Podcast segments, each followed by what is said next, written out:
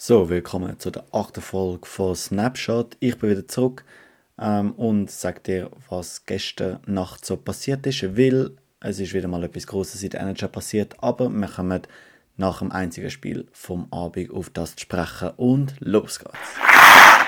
Die Winnipeg Jets gewinnen die High nach einem 2 0 Rückstand gegen St. Louis Blues mit 4 zu 2. Für den Josh Morrissey und den Mark Scheifele ist das ein spezielles Spiel gewesen, weil der Josh Morrissey, der Verteidiger, der eine extrem gute Saison hat, hat sein zehnte Goal können erzielen und das gerade mit einem Doppelpack. Und der Mark Scheifele erzielt sein 30. Saisongoal, aber nachher erzielt er auch noch sein 31. Also eine große Nacht für die beiden Spieler. Und wir kommen jetzt zum Trade, wo gestern Abend abgegangen ist. Es ist crazy, ich hätte nie gedacht, dass der Trade so wird gehen. Ähm, Canucks tradet den Bo Horvath. Das ist vielleicht nicht so speziell. Man hat angenommen, dass er nicht bis Ende Saison bleibt, weil Canucks doch schon aus dem Playoff-Rennen sind. Aber wohin geht er? Er geht zu den New York Islanders. Das überrascht mich sehr. Er verlässt Vancouver Canucks nach neun Jahren. Er war ihr Captain gewesen. Und ja, er spielt jetzt neu bei den New York Islanders. Im Gegenzug bekommen die Vancouver Canucks drei Sachen. Zum einen ist das ein First-Round-Pick im 2023 Draft. Der wird 2023 fällig sein, außer wenn der Pick besser als der 12. Platz ist, dann behalten die Islanders den Pick vom nächsten Jahr und die Vancouver Canucks bekommen den 2024 Erstrunden-Pick von den New York Islanders. Neben dem Pick gehen aber noch zwei weitere Spieler zu den Vancouver Canucks. Zum einen ist das der Anthony Beauvillier, der, der linke Flügel von den New York Islanders, spielt neu für die Vancouver Canucks. Er ist ein ehemaliger First-Round-Pick an 28. Stelle, ist er im 2015 Draft gezogen worden. Er hat 20 Punkte die Saison können erzielen. Er ist so ein 30 bis 40 Punktespieler in einem defensiven System. Ich bin mega gespannt, wie er in einem offensiveren System Schlag kommt und ob er dort produktiver wird. Ich hoffe es für ihn.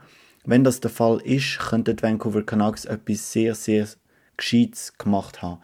Zum anderen geht auch noch der Arthur Räti nach Vancouver. Er ist ein Prospect-Player von den Islanders. Gewesen.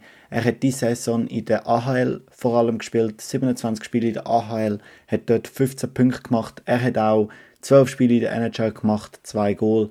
Also noch, noch nicht mega produktiv gewesen, aber ich glaube, dass das ein recht guter Spieler kann werden. Also 40 bis 50 Punkte Spieler, ähm, was der Vancouver Canucks sicherlich kann helfen. Er ist ein Zweitrunden-Pick aus dem 2021 Draft und für mich könnte er ein Stil sein.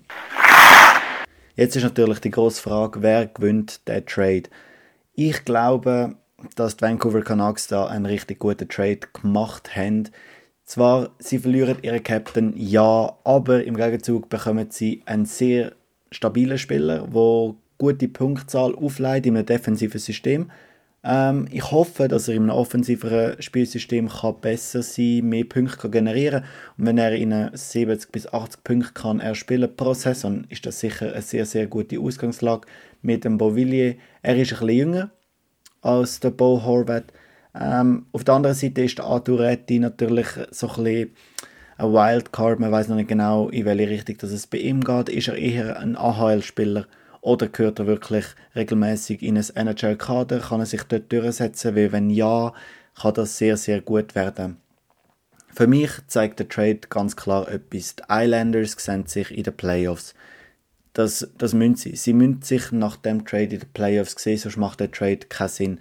Weil würden sie sich nicht in einem Playoff-Rennen sehen, würden sie nicht ihren ersten Runde-Pick aus dem nächsten Draft abgeben, wo auch zum Beispiel an 15. Stelle äh, ein sehr guter Spieler kann rausschauen. Also der nächste Draft ist sehr, sehr tief, aber dass sie da dafür gehen, zeigt eins, sie wollen unbedingt in Playoffs und das hat auch ihr Trainer gesagt, das Ziel sagt Playoffs und dann kann alles passieren. Also sie sehen sich wirklich ähm, weit, weit vorne mit dem Ball Horvath werden sie sicher besser. Er ist ein Powerplay-Spezialist. Sie sind eines der schlechtesten Powerplay-Teams.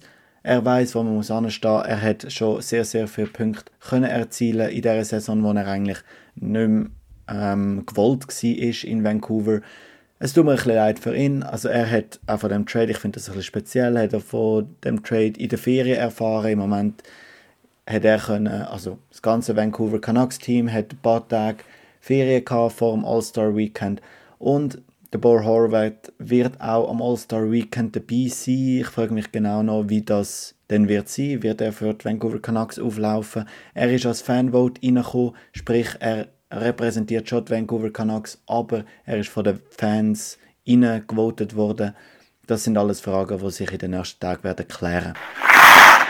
So, das wäre es mit der Folge von Snapshot. Es ist zwar nur ein Spiel, das ich angeschaut habe, aber der Trade hätte man wirklich länger müssen anschauen ähm, Ich bin wirklich gespannt, was der Trade wird auslösen, weil im Moment gibt es jetzt nur noch einen offensiven Spieler, der um ist, oder der nächste offensive Spieler, der um ist. Aus Schweizer Sicht natürlich sehr, sehr interessant, weil es ist der Timo Meyer.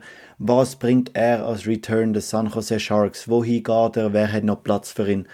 Äh, mit dem Salary Cap und all dem. Jetzt der größte Fisch, wie man so schön sagt, ist raus.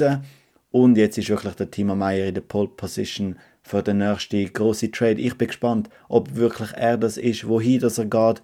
Und ja, wir werden es sehen bis zur Trade Deadline. Die Woche wird es wahrscheinlich ein bisschen ruhiger sein, wegen dem All-Star Weekend.